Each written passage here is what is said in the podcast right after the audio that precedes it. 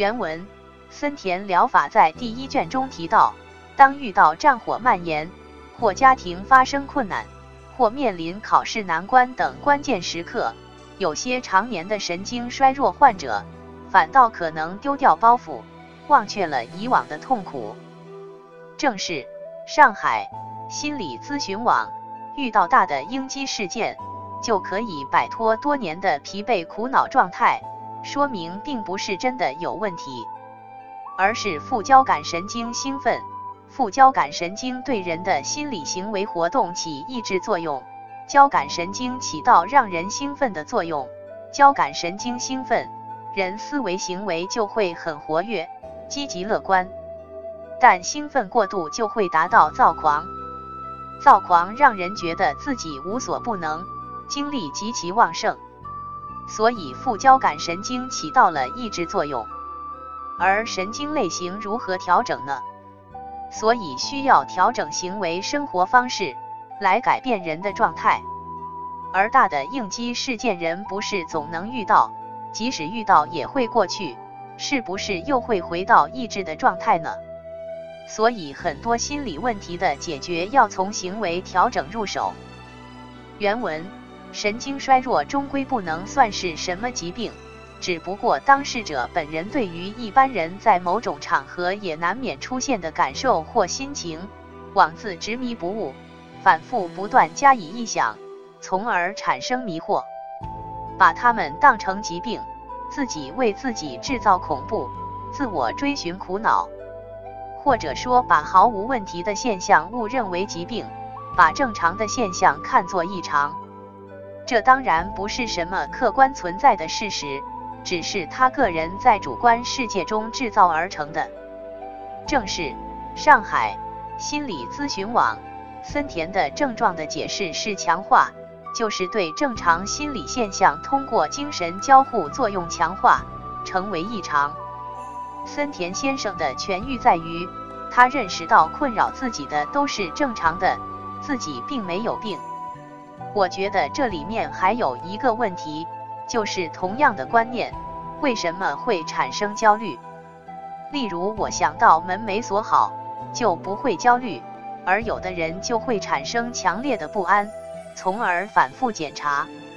观念和焦虑是怎样连结的起来的？这就需要心理分析。原文：我对神经症的实质提出了关于一病性素质的学说。和精神交互作用的主张，并解释神经症是由于过分看重疾苦，总是疑心和担心患病这种基本精神状态引起的，从而将注意力经常集中在特定的感觉上。注意越是深入，感觉越是敏锐，感受越是强烈，注意力便有更加集中于此。就这样恶性循环的，逐渐将这种异常感觉增强起来。恶化下去，正是上海心理咨询网森田认为神经症是由一病素质和精神交互作用引起的。素质指人格，人格就是一个人的精神外貌。比如这个人比较活跃，那个人比较软弱；这个人很幽默，那个人很悲观。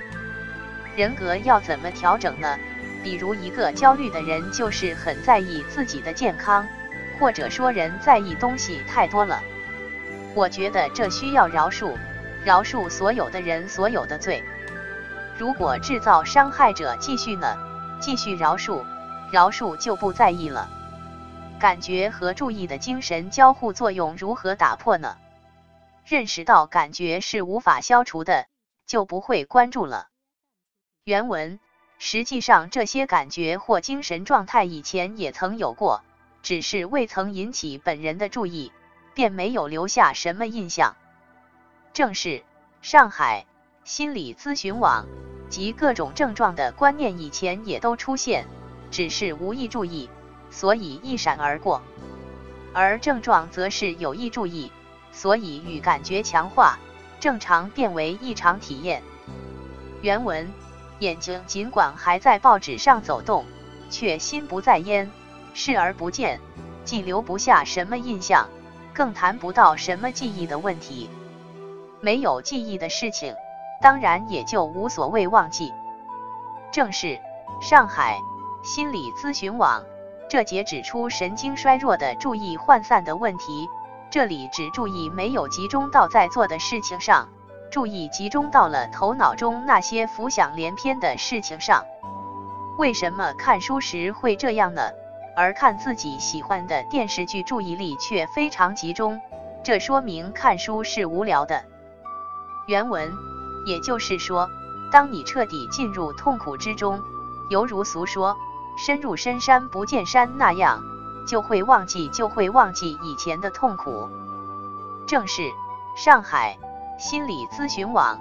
神经症者始终是在极力阻止自己进入到痛苦之中，反而使自己深陷在冲突的痛苦中。如能顺流而下，也就体会不到症状的痛苦了。原文：这种症状的自然治愈，或是因为该患者神经质执着程度较轻，或因某种心机突然变化的偶然机会由天而降，否则是不能治愈的。总之要靠时机的到来才能治愈。正是上海心理咨询网，人的人格水平不同，即使同为神经质困扰，相应人格水平较低者更易放弃执着，也或者突然遇到某种转机而觉悟的。所以无论人格水平或是什么转机，能够接受系统的心理干预。在正确的道道路上走下去，才能更快迎来治愈的时机。而内耗的代价是惨痛的。原文有趣的是，这儿的身体多病即可谓十倍以上。所谓多病的多，实际上仍只是神经质这一种病，多即是一；而所谓十倍，是说他的病在人世间最重，绝非用二倍或五倍等算式加以表述。因为神经质者的痛苦是主观上的绝对性感受，所以众多患者均异口同声的一律觉得自己最痛苦。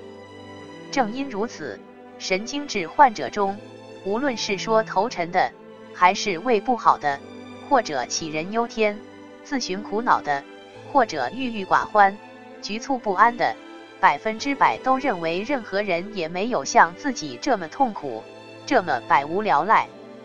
他人的病都无所谓，唯独自己的病才最痛苦。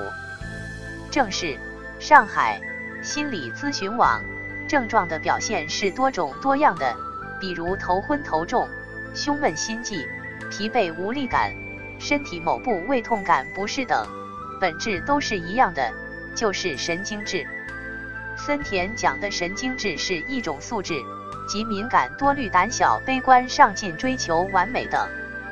神经症的痛苦是非经历者所难以理解的，病程冗长，在自己身上的是痛苦，在别人身上的是故事。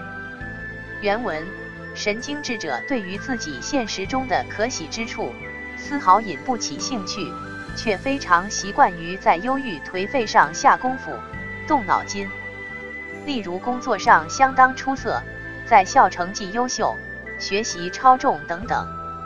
对这类事情却不肯放在心里，似乎这些都无所谓，对这方面不再抱有兴趣，不肯去想，不打算再花费精力，只是一股劲儿单纯的体味人生的痛苦。至于体重是否增加等问题，更是抱有无所谓的态度，只是想怎样的不健康，不排除精神上的苦闷不行。他们对于真正的痛苦才是痛苦，真正的事实才是事实，这样的认识法则问题，已经失去了正确进行认识判断的能力，只是单单在自寻苦恼、自己吓唬自己的自我精神封锁圈之内。正是上海心理咨询网对于自己的优点不在乎，而对消解自己痛苦却非常执着。这是追求完美的表现，而逐小放大，陷入到对恐惧的恐惧中，对痛苦的痛苦中。原文：因为神经质是由于执着于某种感觉而把不是病的这种错觉误认为病的一种迷妄症。所以，只有解除这种迷妄性的执着才行。犹如佛家所说：“知或钝断如碎石，思或难断如藕丝。”所谓知惑，即在知识方面属于认识上失误的问题，虽能很容易的加以解决，但因思惑乃是感情上的迷惑与执着，恰如藕断后白丝仍然相连，很难一下子截然断开。因此，它绝不是可以从理智上加以治愈的。只有在感情上能够自然的逐步恢复其正常状态，才算治愈。正是。上海心理咨询网，人的感觉是完全的，而不是只有好的感觉。神经质是对不适感过度关注，认为是不应该有的，所以陷入迷惘。知识上的不了解，找到相应的知识就解决了。但情绪上的问题，讲道理是无效的。所谓文无第一，武无第二，而情绪的问题。我认为要从生活方式上调整。原文，例如对待痛苦和恐怖，如果只是告诉患者要忘却自身的痛苦，停止杞人忧天，或不要担心，要鼓足勇气等，这样做其实只不过是些奢谈理论的空话。正是上海心理咨询网，这是通常人们的态度。如强迫症者自己也知道没必要担心，但控制不住，所以这样说会觉得自己不被理解；而对抑郁症的人讲你要鼓起勇气，只会带来压力。原文：他们为了使自己不忧心忡忡，实际上却妄自在那里不断的忧心忡忡，痛苦不已。正是上海心理咨询网。不适感成为第一感，是单纯的感受，而试图摆脱会造成复杂的不适感，如焦虑引起的头痛，试图消除，无只会增加痛苦。原文关于治疗的着眼点，虽然语言上有各种各样的表达方法，但若归纳成一句话，那就是归顺自然。除此之外，别无他法。只有而且必须归顺自然才行。正是上海心理咨询网治疗以上问题，就是归顺自然。只有而且必须，这就是森田疗法的效果所在。那么怎样归顺自然呢？自然是指非人为的，情绪是自然的，归顺就是顺从，不做反抗。原文。但从另一方面来看。就像对待困难那样，实际介入后却又非常容易。患者倘若想逃避这些困难或恐惧，或想战胜它、否定它，这都无济于事。这些做法都使神经质越来越被痛苦束缚，使精神冲突、思想矛盾越发严重，症状也更加复杂。无论追求诸种杂多的疗法，或求助于宗教信仰。都只不过是同样的造成了持续执着的结果，这些都是因为未能实现归顺自然的缘故。正是上海心理咨询网，预期困难的事去做时，会发现比想的容易；追求一件自己很想要的事物，得到后会发现也不过如此。想象和现实是不一致的，神经症性问题。使用各种方法都是无效的，因为都是在与情绪对抗，而这恰恰就是造成问题的原因，如同用汽油去灭火。而拜佛求神也作为一种方法了，因为这些都违背了归顺自然。原文：倘若只想方设法消解其愁苦，或为了所谓的治疗而寻求各种医方，这都是枉然的。除非本人的内心世界能归顺自然，听之任之，坚持忍受痛苦，听任痛苦的自行痛苦之外，别无他法。唯有如此，静待苦恼自行退去的时机才行。这时的患者，如能抱定设生死边缘也在所不惜的态度，即可由此进入穷极生智的境界，从而得以从痛苦中摆脱出来。白隐法语集中也记录着，无论身体疾病或精神烦闷，皆当远达苦恼之极时，使易得大悟的论述。这是因为本人彻底进入了纯真的恐怖痛苦之中，已经达到极限或绝境的缘故。人的感知规律就是这样，只有在脱离一切的相互比较和相对性时，才能达到超越痛苦。再如，经常出现心悸加剧发作的患者，在受到死亡恐怖的袭击而严重不安时，也只有平心静气，听其自然的忍耐才行。一般尝试请医生注射或冰袋冷敷等，一阵忙乱，找来许多麻烦。有的在电车中突然发作时，或被人帮忙抬到医院，或打针抢救等，这都是错误的。需要的仍然只是必须归顺自然。正是上海心理咨询网，体验单纯的痛苦。当情绪达到顶峰，就会下降消失，这是情绪的规律。而对焦虑症的惊恐发作，是失控感，通常是濒死感，或是感到自己要疯了，这是焦虑的急性发作。同样，森田认为不必采取任何措施，只需静静的体验。原文：发作性症状相当于一次突然的惊恐。吃惊是一种感动，像傍晚的雷阵雨那样，转眼之间雨过天晴。这就是发作时的特征。因此，他不用麻烦别人施加外力，自己也不必费什么脑筋。如能将它还原成简单的惊吓，则极短的时间就可过去。再如一般性神经衰弱的症状，相当于恐怖和担心，所以也必须停止一切费尽心机的活动。只要能减少精神冲突，成为单纯的恐怖，这种感情的消减也不用多长时间，经过一定的时日就能自然的度过。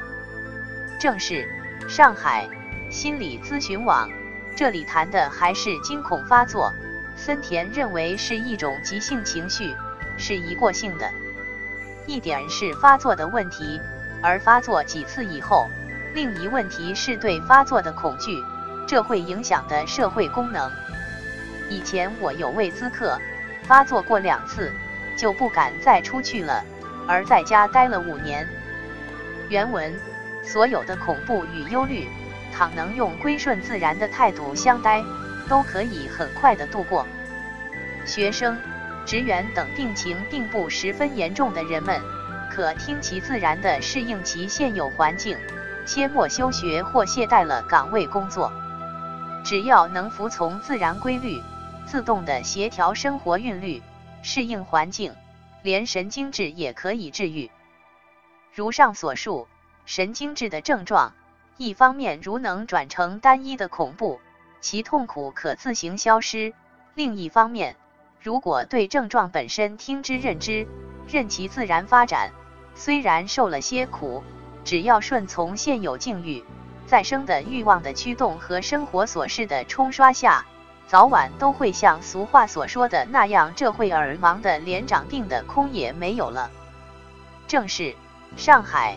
心理咨询网，这里做了些嘱咐，即不要丢掉工作或学业，在家并不能治好神经症。方法就是理解并能做到归顺自然，体验第一观念带来的情绪不安就会消失，完全的融入到生活当中，就没时间想这些了。有的人是忙起来就好了，有的人是轻松时会比较好。我以前有位咨客，是个女孩，浙大的研究生。